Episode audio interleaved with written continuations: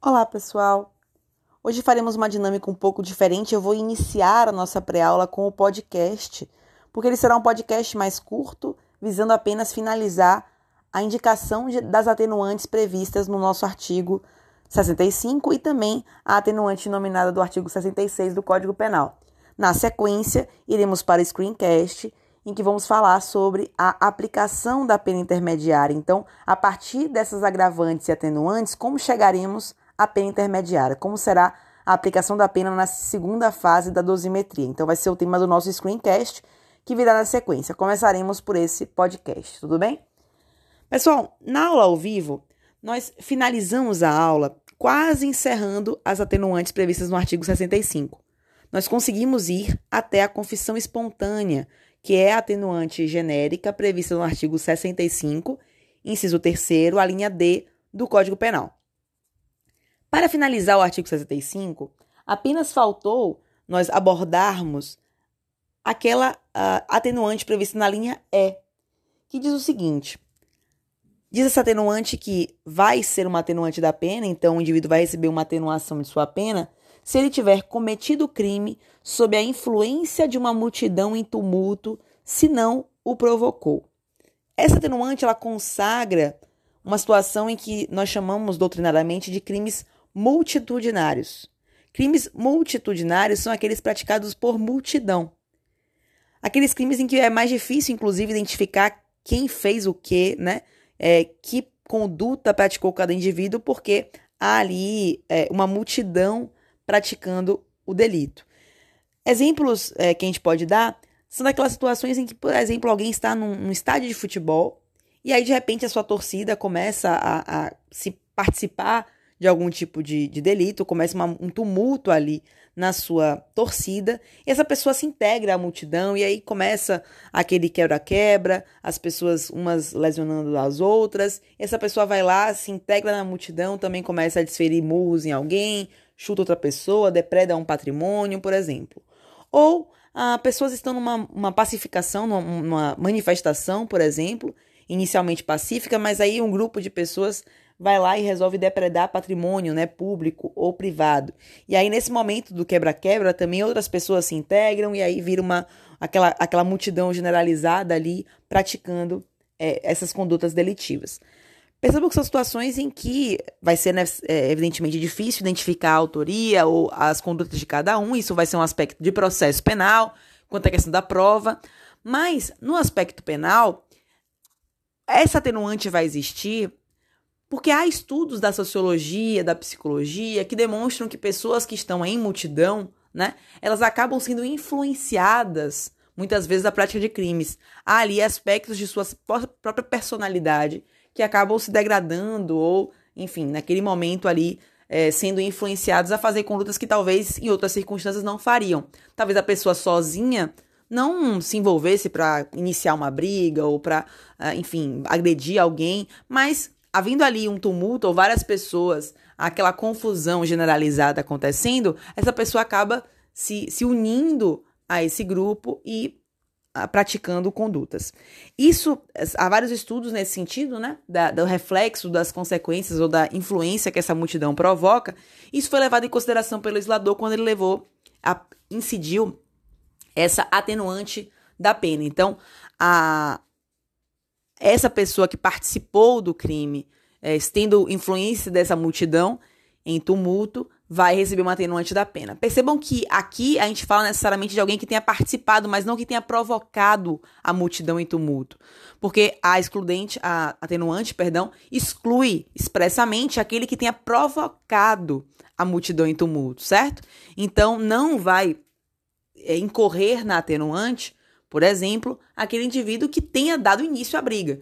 Então, a pessoa que foi a primeira pessoa a começar a discussão, que foi a primeira pessoa que deu o murro, que foi a primeira pessoa que jogou uma pedra em algum local, essa pessoa que deu início, que provocou e chamou outras pessoas, né, acabou atraindo outras pessoas para essa esse tumulto, essa pessoa que provocou não fará jus atenuante, mas os outros que tenham aderido, né, a essa primeira provocação e, e participado do tumulto, essa sim terão direito à atenuante da pena. E para finalizarmos, nós temos o artigo 66 do Código Penal.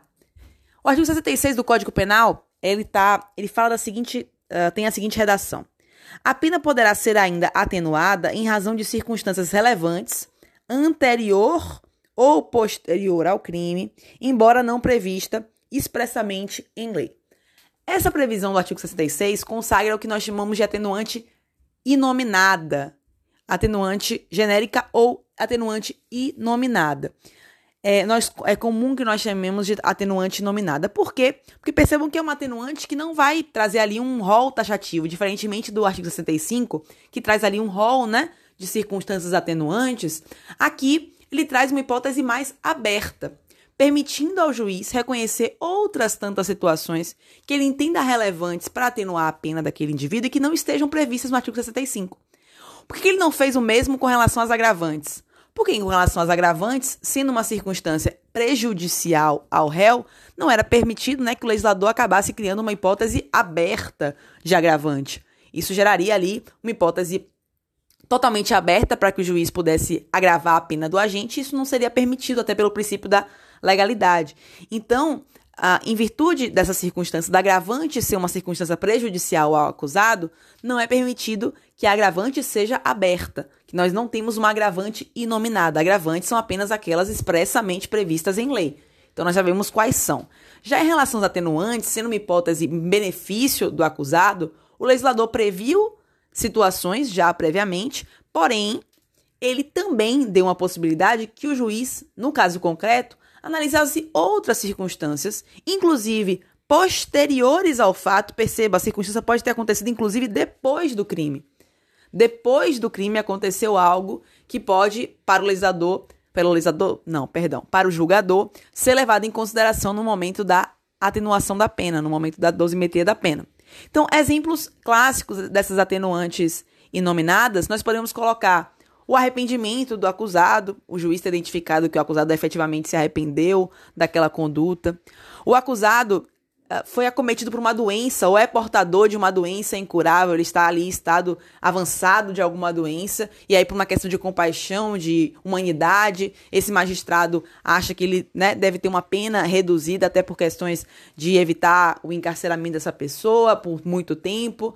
Né? Percebam, são todas circunstâncias, a indicação, o indivíduo indicou onde estava o cadáver da vítima, foi ele próprio que é, informou depois é, onde estava o cadáver e permitiu a localização da, da vítima em razão dessa, dessa indicação, né? Até então não se tinha encontrado o cadáver, ele foi lá e indicou. Bom, são diversos fatores, não, não à toa o legislador criou uma hipótese aberta, porque são muitas circunstâncias que podem acabar autorizando a incidência dessa atenuante inominada. Então percebam que a, essas circunstâncias podem inclusive acontecer depois do crime.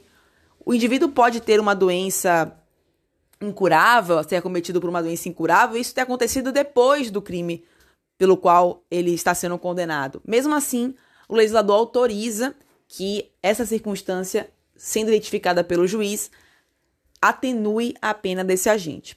Então há diversos exemplos, né? Aquela pessoa que teve um histórico de vida difícil, uma pessoa que foi violentada, abusada na infância, a pessoa que teve um histórico complicado, né? Passou por diversas dificuldades na vida e isso é, acabou sendo um fator, né? De, de influência para a prática criminosa.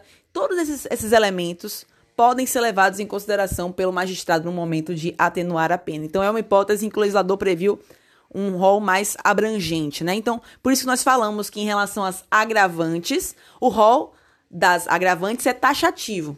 Agravantes são apenas aquelas previstas em lei.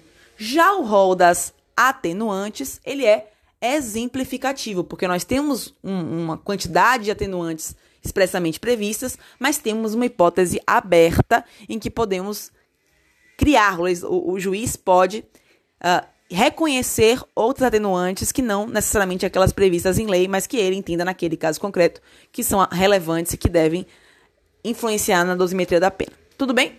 Então a gente encerra por aqui esse podcast. Espero que vocês sigam comigo para o screencast em que falaremos sobre a aplicação concreta aí da pena intermediária. Bem? Até lá!